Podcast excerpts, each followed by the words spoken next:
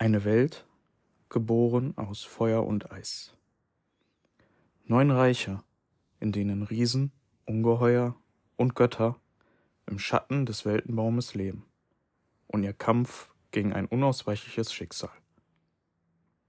Aus dem Buch Nordische Götter, nacherzählt und illustriert von Johann Eckerkranz.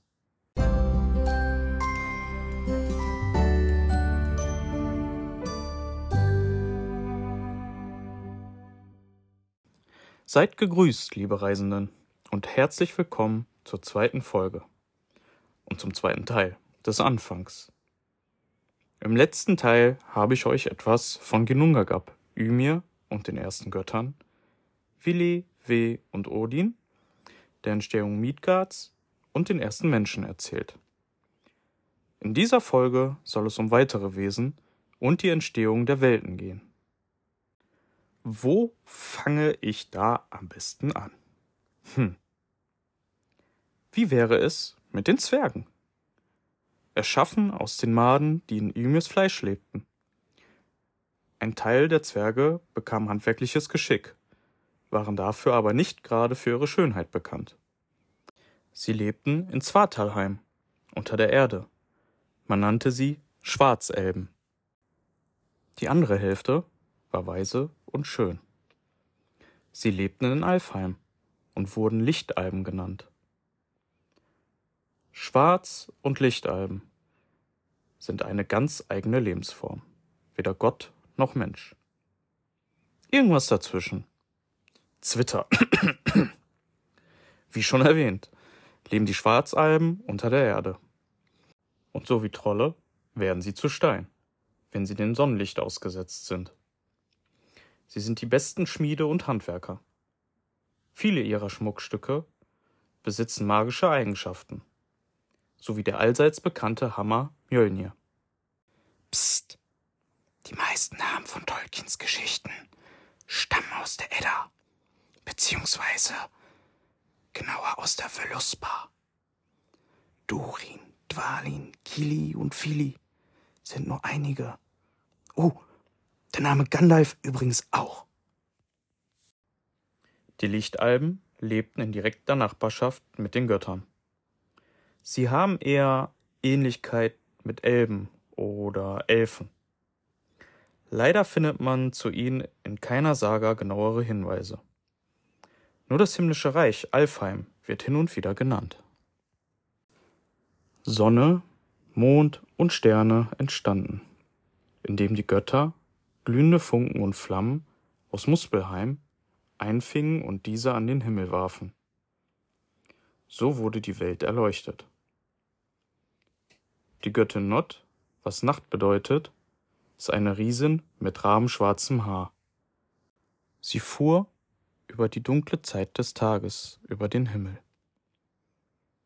Ihr Wagen wurde vom Hengst Rimfaxi gezogen. Der Schaum aus seinem Maul fiel als Tau auf die Erde. Ihr Sohn Dagr, was Tag bedeutet, erleuchtet Himmel und Erde mit der glänzenden Mähne seines Pferdes Skinfaxi. Den Wind erzeugte der Riesenadler Resvelk durch das Schlagen seiner Flügel. Die Nachkommen von Ask und Embla begannen die Welt zu bevölkern. Der Riese Mundilfari zeugte Tochter und Sohn. Diese taufte er Sol und Mani nach den Gestirnen Sonne und Mond.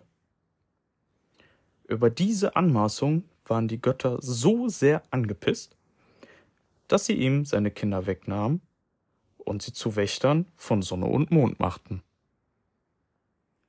Sol fuhr den Wagen mit der glühenden heißen Sonne und Mani zog den Mond. Sie werden von zwei Riesen in Wolfsgestalt verfolgt. Ihre Namen sind Scully und Hati. Ihr einziges Ziel ist es, die beiden zu verschlingen. Neben den schon erwähnten Welten gibt es noch fünf weitere. Asgard, wo die obersten Götter leben, die Asen. Asgard wird auch Gottheim genannt. Ihr oberster Gott, wie soll es auch anders sein, ist Odin. In Asgard liegen die Paläste der Götter und der heilige Urtbrunn. Das zweite Göttergeschlecht, die Wanen, leben in Wannenheim. Ihr Anführer ist Njörd. Ihnen wird das Wasser, die Fruchtbarkeit und Zauberkräfte zugeordnet. Die Nachkommen Ymirs leben in Jotunheim. Eis- oder auch Frostriesen sind groß, stark und zauberkundig. Außerdem sind sie die Todfeinde der Götter und Menschen.